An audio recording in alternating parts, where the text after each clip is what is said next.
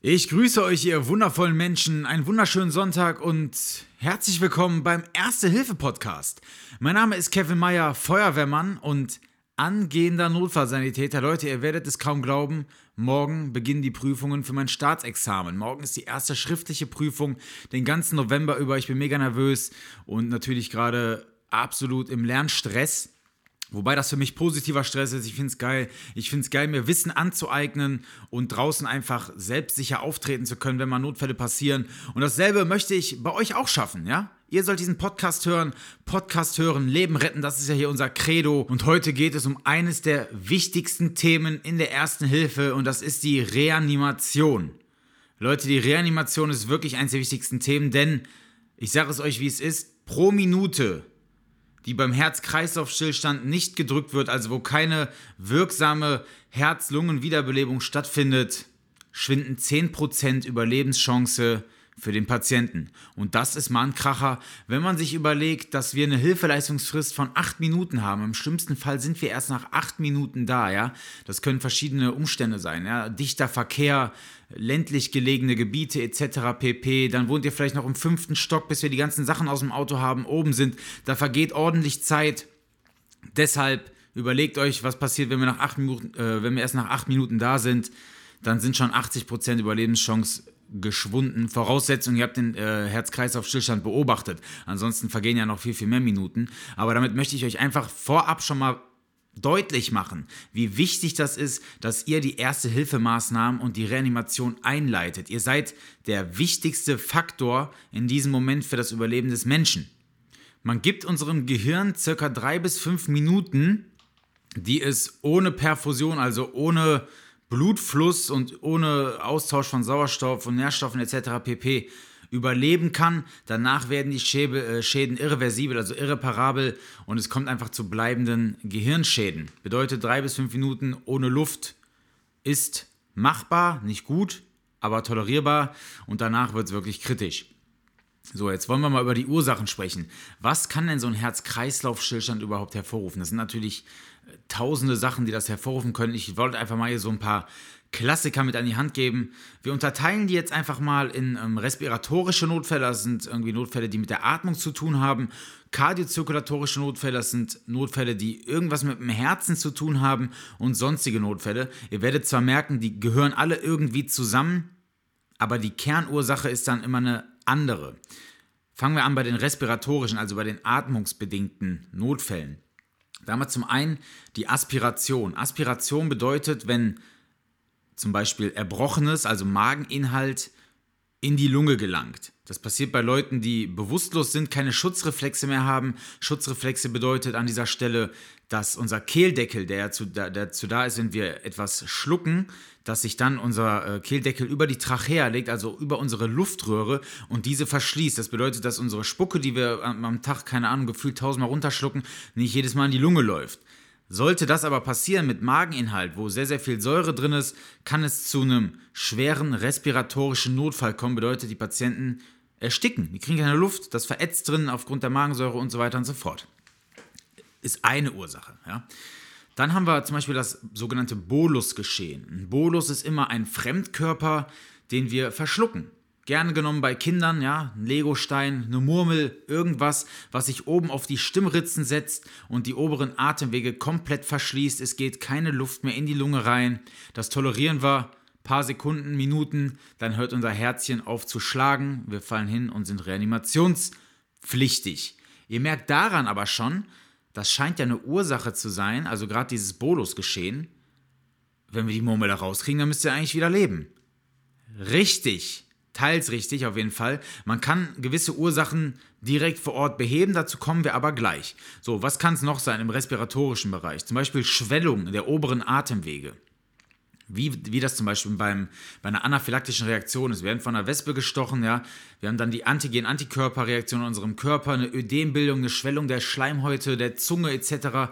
Die verlegen unsere Atemwege, also verlegen bedeutet immer, die verstopfen unsere Atemwege und es geht einfach keine Luft mehr rein. Ja. Und Luft, ihr wisst, ohne Sauerstoff wird schwierig. So, dann haben wir noch Medikamente, ja. Ganz oft bei ähm, Opiatabhängigen, also Heroinabhängigen zum Beispiel, die werden dadurch atemdepressiv. Bedeutet, die atmen einfach extrem langsam bis gar nicht mehr. Irgendwann sind sie dann tot. Dann das Schädel-Hirntrauma. Jetzt kann man sagen, wieso? Es geht doch jetzt gerade um die Lunge. Ja, aber beim Schädel-Hirntrauma kann es sein, dass Zentren in unserem Gehirn, die sogenannte Medulla oblongata, die sitzt hinten im, äh, im Hinterkopf, jetzt einfach mal auf, auf Deutsch gesagt, wenn die geschädigt ist, die sorgt, das ist nämlich unser Atemzentrum, die sorgt dafür, dass unsere Atmung stattfindet. Wenn die kaputt ist, ja, dann hören wir damit auch mal ganz schnell wieder auf. Und klar, Thoraxtrauma bedeutet, wir fallen irgendwo runter, fallen auf unsere Brust und ziehen uns zum Beispiel einen, Span einen Spannungspneumothorax zu, ja? Oder einen Pneumothorax oder eine Quetschung unserer Lunge, irgendwas. Naja, das sind auf jeden Fall die Notfälle, die irgendwie mit der Atmung passieren können. Ihr merkt schon, das wird heute eine etwas längere Folge, aber das Thema ist einfach zu wichtig, um das hier jetzt nur in fünf Minuten anzuschneiden. So, dann sind wir bei den kardiozirkulatorischen Notfällen. Da ist der Klassiker natürlich das akute Koronarsyndrom, was beinhaltet zum Beispiel den Herzinfarkt. Dann haben wir die Lungenembolie und verschiedenste Schockformen. Schockformen wird auch nochmal ein eigenes Thema. Zu komplex, um das jetzt hier anzureißen. Naja, dann haben wir aber noch andere Notfälle, wo das Ganze passieren kann. Und zwar, wenn wir schwere Stromunfälle haben, wenn wir im Winter draußen nackig bei minus 10 Grad denken, wir müssten besoffen einschlafen, also Erfrierungen und äh, das können natürlich auch Elektro Elektrolytentgleisungen sein. Ja? Gerade bei, bei Leuten, die zum Beispiel Kaliumtabletten nehmen müssen aus irgendwelchen Gründen, wenn die sich da eine Überdosierung reinknallen, kann das Herz mal ganz schnell in Rhythmusstörungen verfallen. Ja, und dann kann der Patient auch reanimationspflichtig werden. Eure Aufgabe draußen im Basic Life Support, so nennt man das, was ihr dann draußen macht, ist es aber nicht zu ermitteln, weshalb jetzt der Herzstillstand stattgefunden hat, sondern ihr habt eine ganz einfache Aufgabe. Ihr kümmert euch um den Patienten, macht eine Ansprache, stellt fest, dass er bewusstlos ist, fordert sofort umgehend den Rettungsdienst nach. Von mir aus, Leute, nimmt das Handy, wählt die 112, macht auf Lautsprecher und legt es daneben und dann leitet ihr die Reanimationsmaßnahmen ein. Wie wir das Ganze jetzt erkennen, wie das Ganze abläuft und so weiter und so fort, dazu kommen wir jetzt, denn ich weiß, wie schwierig das ist, draußen als Laie jemanden zu finden und jetzt die Entscheidung zu treffen, der ist tot. Ich muss den jetzt reanimieren. Der ist reanimationspflichtig und der ist nicht einfach nur eingetrübt und ich lege den jetzt in die stabile Seitenlage.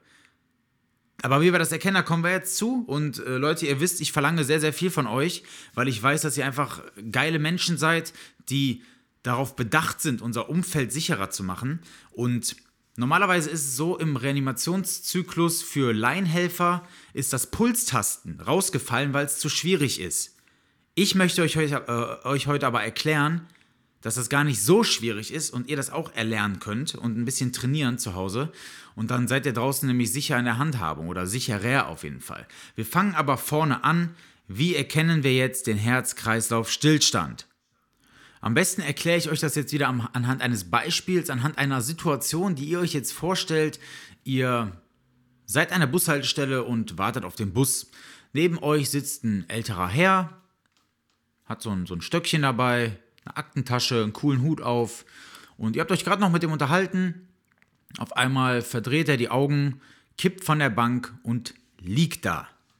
Die Frage ist, was macht ihr jetzt? So, Ihr kniet euch zu dem Herrn runter und sprecht ihn erstmal an. Na, so ein ganz normales Hallo, können Sie mich hören? Können Sie mich hören? Einfach so ein bisschen lauter, ein bisschen bestimmt und gucken, ob die Aufmerksamkeit auf euch gelenkt wird. Sollte da keine Reaktion erfolgen, setzt ihr einen Schmerzreiz. Bitte keine Backpfeifen geben. Ähm, das stellt tatsächlich eine Körperverletzung dar und wir wollen euch ja hier äh, nicht auf den, den, falschen Pfad locken, sondern ihr könnt mit den Knöcheln zum Beispiel über das Brustbein reiben. Wenn er jetzt ähm, dicke Sachen anhat, fällt das schon mal aus. Ansonsten könnt ihr auch noch die Schultern packen, die so ein bisschen rütteln.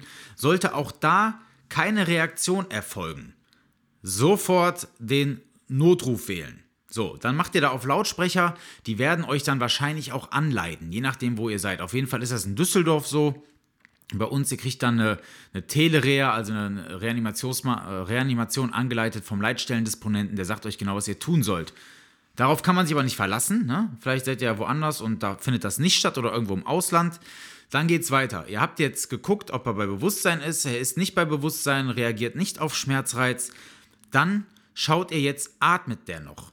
Bei der Atmung müsst ihr jetzt wirklich darauf achten. Ist das nur so eine Schnappatmung, also so ein oder atmet der wirklich effektiv, also suffizient, ja? Reicht das Atemzugvolumen, also atmet der schön tief ein, wieder aus, atmet der schnell langsam oder atmet der gar nicht? Atmet der schnell langsam ist ja gut, Schnappatmen und gar nicht atmen äh, ist erstmal schlecht. So, dann schaut ihr erstmal in den Mundraum. Das haben wir alle im Erste-Hilfe-Kurs schon mal gehört, ich erkläre es euch trotzdem nochmal, ja? Ihr packt das Kinn und die Stirn und jetzt zieht ihr das Kinn einfach runter und schaut in den Mundraum. Wenn ihr dort nichts seht, könnt ihr den Kopf auch noch leicht überstrecken und dann nochmal ein bisschen tiefer reinschauen. Da kriegt ihr einfach nochmal einen anderen Blickwinkel.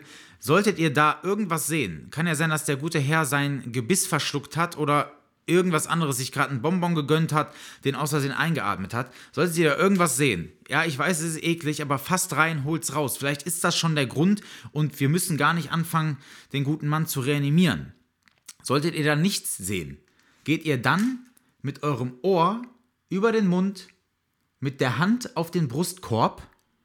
Witzig, ich habe mich gerade so vom Mikrofon weggedreht. Also mit der mit dem Ohr über den Mund, mit der Hand auf den Brustkorb und versucht jetzt die Atmung nochmal genau zu ermitteln.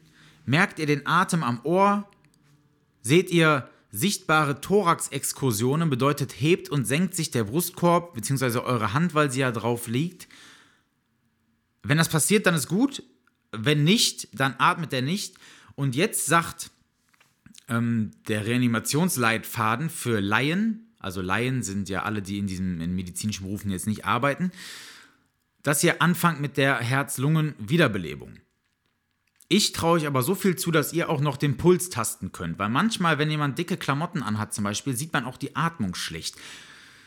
Ihr müsst den Puls tasten. Und zwar an der Karotis. Das ist hier die Halsschlagader, wie man sie auch so schön nennt. Und jeder, wenn er jetzt mal so an seinen Hals fühlt, ich weiß, ihr macht das jetzt gerade ganz brav, fühlt ja seinen Kehlkopf, ne? Am Hals, wenn man hier so die, die Luftröhre runtergeht. Da sind ja diese zwei dicken Knorpel.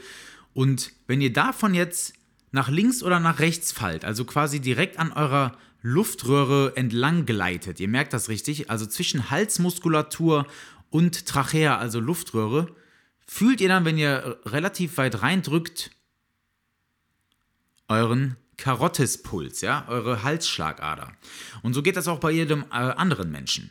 Klar, da spielen immer noch so ein paar Faktoren mit rein. Ja, zum Beispiel ähm, Übergewicht oder bei älteren Menschen die haben ja oft so ganz, ganz viel labbrige Haut da oder wenn sie einen Schal anhaben oder so, ist natürlich alles verkompliziert die ganze Geschichte, aber Leute, das ist das wahre Leben. Es ist nicht immer alles wie im Erste-Hilfe-Kurs, wo eine nackte Puppe liegt und da kann man immer alles perfekt machen. Nee, draußen sind reelle Menschen äh, im wahren Leben, Chaos, es regnet, es ist vielleicht kalt, die haben einen Schal an, die haben dicke Klamotten an. Und das ist nicht immer alles so einfach zu ermitteln. Aber wenn ihr euch Mühe gebt und ihr könnt das zu Hause üben, macht es bei eurem Partner, bei euren Eltern, bei euren Kindern, fühlt einfach mal den Puls. Versucht den zu tasten, das kann man trainieren. Und ich weiß ja, dass ihr gute Ersthelfer sein wollt, deswegen werdet ihr das wahrscheinlich auch machen. So, noch eine kurze, kurze Anmerkung zum äh, Kopfüberstrecken, bevor ihr die Atemwege kontrolliert. Wenn ihr sichtbare Verletzungen im Bereich des Kopfes habt, also es kann ja sein, dass jemand reanimationspflichtig wird, weil er auf den Kopf gefallen ist, dann überstreckt den Kopf bitte nicht. Das Risiko, dass die Person eine, einen Schaden an der Halswirbelsäule hat, ist einfach zu groß, dass es dadurch verschlimmert wird durch das Kopfüberstrecken. Deswegen Lasst das weg bei sichtbaren Kopf- oder Gesichtsverletzungen. Diese ganze Ansprache mit Schmerzreiz setzen, Atmung äh, kontrollieren, Kreislauf kontrollieren sollte, ich sag mal, 20 Sekunden nicht überschreiten, dann sollte wirklich schon mit den Reanimationsmaßnahmen begonnen werden. Und dazu kommen wir jetzt und wir beginnen mit den Thorax-Kompressionen. Ja, bedeutet mit dem Drücken, auf wie Deutsch gesagt, ja. Voraussetzung für die Thorax-Kompression ist einmal, dass der Patient auf einem harten Untergrund liegt an unserer Bushaltestelle gehen wir jetzt davon aus, der liegt jetzt irgendwie auf dem Asphalt. Sollte das aber zu Hause im Bett sein, muss der Patient vorher aus dem Bett geschaffen werden. Ja, es ist ein Gewaltakt, der muss auf den Boden. Dann wird der Patient entkleidet. Eine äh, Thoraxkompression auf den Klamotten bringt nichts. Bringt nichts, wenn wir die dicke Daunenjacke die ganze Zeit komprimieren und der Brustkorb dabei nicht also kein Stück eingedrückt wird. Ne? Bringt natürlich nichts, deswegen entkleiden. Ja, das ist einfach so. Auch Frauen müssen dann entkleidet werden. Das muss man natürlich im Einzelfall immer schauen. Aber wenn wir jetzt abwägen, was schlimmer ist, dass die Frau jetzt draußen mit freiem Oberkörper liegt oder stirbt, ich glaube, die Antwort ähm, ja, ist da relativ easy. Jetzt kommen wir zur Durchführung. Wir knien uns neben den Patienten suchen mit den Handballen unserer beiden Hände die Mitte des Brustkorbs. Bei Männern sagt man immer ungefähr zwischen den Brustwarzen, bei Frauen kann man das jetzt nicht so einfach sagen. Deswegen merkt euch, Mitte des Brustkorbs, dort suchen wir den Druckpunkt und wir beugen uns jetzt senkrecht über den Patienten, dass wir quasi, dass die Hände und die Arme kerzengerade nach oben gehen und durchgestreckt sind und fangen jetzt an zu drücken. Die Drucktiefe, also wie tief der Brustkorb eingedrückt wird, sagt man ungefähr ein Drittel des Körpers, also das, das, das, ne? nicht jetzt der Länge, also wenn er 1,80 ist, drückt er da jetzt nicht äh, einen halben Meter in den Reihen, sondern äh, vom liegenden Patienten ein Drittel. Das sind dann ungefähr 5 bis 6 Zentimeter und ihr drückt mit einer Druckgeschwindigkeit von 100 bis 120 Mal die Minute. Da gibt es ja so schöne Lieder, die man sich da so in den Kopf rufen kann. Zum Beispiel hier dieses Stand Alive, Stand Alive, dieses Ah, Ah, Ah, Ah. Wenn ihr das so macht, dann drückt ihr schon im äh, richtigen Rhythmus. Jetzt ist auch ganz wichtig das Entlasten. Ihr drückt rein, kommt dann wieder mit den Händen und den Armen nach oben und müsst jetzt schauen, dass ihr das Herz wirklich komplett entlasten lasst, weil sonst kann es sich nicht wieder mit Blut füllen. Bedeutet, ihr drückt und entlastet, drückt und entlastet ohne jetzt aber den Kontakt zum Brustkorb zu verlieren. Jetzt kommen von mir noch äh, ein, zwei Geschichten, die euch da wahrscheinlich dann antreffen werden. Das ist zum einen die Fraktur des Brustbeins oder der Rippen. Das ist normal, Leute. Die brechen. Ja, das knackt dann zwei, dreimal und dann ist es aber auch vorbei, dann wird das Drücken auch einfacher. Das ist normal, habt da keine Angst vor. Ihr dürft eine Sache nicht vergessen, der Patient ist schon tot. Und wenn ihr das nicht macht, dann wird er das auch bleiben. Definitiv. Also ihr tut das Richtige. Die, ja, da, da, da kursieren ja die wild, ich weiß, da kursieren die wildesten Geschichten. Ja, aber dann drückt sich die Rippe doch in die Lunge rein. Ja. Leute, das passiert. Das sind Komplikationen, die bei der Thoraxkompression entstehen können. Aber nochmal, der Patient ist schon tot. Ihr könnt den nicht toter machen. Ja? Ihr könnt dem nur helfen. Und jetzt kommen wir zum nächsten großen Block. Das ist die Beatmung. Die Beatmung ist immer ein sehr, sehr strittiges Thema, gerade bei der Laienreanimation. Und pass auf, Leute, wenn das einer nachvollziehen kann, dass man einen fremden Menschen draußen nicht Mund zu Mund oder Mund zu Nase beatmen möchte, dann kann ich das absolut nachvollziehen. Ja, bei mir ist der Ekelfaktor auch immer sehr, sehr hoch und ein sehr großer Bestandteil bei mir im Rettungsdienst. Äh, ich dachte, das wird irgendwann besser, aber äh, naja, Pustekuchen ist leider nichts draus geworden. Aber ich erkläre euch jetzt die gute Seite Ihr müsst auch erstmal nicht beatmen. Zumindest nicht, wenn ihr gesehen habt, wie der Patient reanimationspflichtig geworden ist. Wir können nämlich davon ausgehen, dass er ja gerade noch geatmet hat und die Sättigung seines Blutes bis zum Eintreffen des Rettungsdienstes, also bis ich dann komme und den Patienten sowieso beatme, noch ausreichend ist. Eure Beatmung, also die Beatmung, die ich mache, ist ja dann auch mit 100% Sauerstoff. Die Beatmung, die wir bei einer Mund-zu-Mund-Beatmung zukommen lassen, in unserer Ausatemluft sind ja gerade mal 17% Sauerstoff. Das bedeutet, wir würden die unglaublich wichtige Thoraxkompression unterbrechen, um dem 17% Sauerstoff zuzuführen. Ja? Das ist nicht verhältnismäßig. Dann kommt jetzt natürlich in der heutigen Zeit noch äh, das Infektionsrisiko dazu. Das bedeutet, ihr bringt euch natürlich auch selber in Gefahr, Jetzt gerade zu Zeiten von Corona, aber es gibt auch tausende andere Infektionskrankheiten, die nicht zumutbar ist, weil ihr euch nicht schützen könnt. Wir können das schon, wir haben Beatmungsbeutel, wir haben Schutzausrüstung, die wir anlegen können. Das könnt ihr draußen nicht, deswegen kann man das von euch nicht verlangen. Ich stelle euch jetzt mal ganz kurz eine andere Situation dar. Zum Beispiel, wenn ein Kind jetzt draußen im See ertrunken ist, ihr kriegt das mit, das Kind wird an Land geholt und hat einen Herz-Kreislauf-Stillstand. Das wird ein Herz-Kreislauf-Stillstand haben, weil es nicht mehr geatmet hat. Das bedeutet, es hat auf jeden Fall ein Problem mit dem Sauerstoff. Und das kann relativ schnell behoben werden, indem es Sauerstoff zugeführt bekommt. Da würde ich definitiv beatmen. Da wird sich die Frage für mich gar nicht stellen bei so einem Kind, ja? Aber wir sind ja gerade bei dem älteren Herrn an der Bushaltestelle, der in eurem Beisein kollabiert ist, reanimationspflichtig wurde. Da würde ich es erstmal nicht machen, tatsächlich. So. Wenn ihr das aber doch machen solltet, erkläre ich euch jetzt kurz wie. Wir hatten das ja vorhin schon kurz angesprochen. Wir überstrecken den Kopf nach hinten, können das Kinn so ein bisschen, äh, wenn wir unten an die, an die, äh, an, die, an den Kiefer packen, können wir das Kinn so ein bisschen nach vorne ziehen. Dadurch machen wir die Atemwege ein bisschen freier, dann halten wir die Nase zu, setzen den Mund an und geben circa 500 Milliliter in die Lunge rein, ja, durch unsere Atmung. Wir sehen dann auch, wie sich der Brustkorb so ein bisschen hebt und dann wird weiter gedrückt. Dann haben wir dann auch beatmet. Also so schwer ist es gar nicht. Wenn wir jetzt zu zweit sind, okay, dann müssen wir das, die Thoraxkompression auch gar nicht unterbrechen, die wohlgemerkt das wichtigste Qualitätsmerkmal der Reanimation ist, ja? Drücken. Ihr müsst versuchen, dass das Blut im Körper zirkuliert. Klar, es ist minimal am Zirkulieren, aber es zirkuliert noch so weit, dass wir bei einer effektiven Herzdruckmassage ähm, noch eine Organperfusion erreichen können. Also drücken, drücken, drücken, nicht aufhören, bis der Rettungsdienst eintrifft. Jetzt kommen wir noch zu einem nächsten großen Thema. Das ist die automatische externe Defibrillation. Der sogenannte AED. Viele von euch haben ihn vielleicht schon mal an der Wand hängen sehen, gerade so im öffentlichen Raum, an Bahnhöfen, Flughäfen, öffentlichen Gebäuden. Da hängen überall solche AEDs. Das sind automatisch externe Defibrillatoren. Wenn ihr genug Manpower an der Einsatzstelle habt, bedeutet an dieser Bushaltestelle hängt jetzt zufällig so ein Gerät und da sind noch zwei, drei andere Leute, dann weist einen von denen an, euch diesen AED zu holen. Nochmal als Hinweis, das Drücken wird nicht unterbrochen, auf gar keinen Fall. So, jetzt packt derjenige, der den AED holt, packt den aus, guckt sich den an, klebt die Elektroden so wie darauf beschrieben, ja, einmal oben über die rechte Brust und links seitlich des Brustkorbs. Jetzt startet ihr die Analyse. Bei der Analyse muss man dann leider aufhören zu drücken. Das dauert dann ein paar Sekunden. Dann analysiert der AED den Rhythmus des Herzens und es gibt sogenannte schockwürdige Rhythmen und nicht schockbare Rhythmen. Ähm, das, da müsst ihr euch aber nicht mit auskennen. Der AED wird dann sagen, Schock empfohlen oder weiterdrücken und dann macht ihr das. Jetzt ganz wichtig, wenn Schock empfohlen ist, gehen alle weg vom Patienten. Niemand berührt den, während der Schock abgegeben wird. Leute, ihr bekommt sonst richtig eine übergebraten.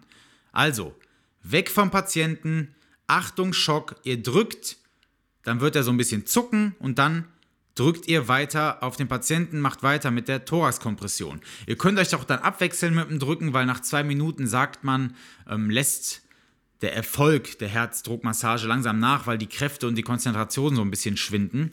Aber das ist natürlich dann schon Next Profi-Level, wenn ihr das dann auch noch hinkriegt. Also drücken, beatmen, externe Defibrillation über einen AED und dann treffen wir irgendwann ein und wir haben dann sowieso nochmal ganz komplett andere Mittel dann kann es wirklich sein, dass wir den wiederkriegen. Und das dank eurer Hilfe. Ihr habt dann ganz alleine ein Menschenleben gerettet. Das müsst ihr euch mal vorstellen, mit so simplen Maßnahmen. Einfach nur, weil ihr euch jetzt mal 20 Minuten Zeit genommen habt, um diesen Podcast zu hören und das Ganze zu verinnerlichen. Also ich finde es krass. Ich finde es wirklich krass und ähm, würde euch so feiern, wenn ich ankomme.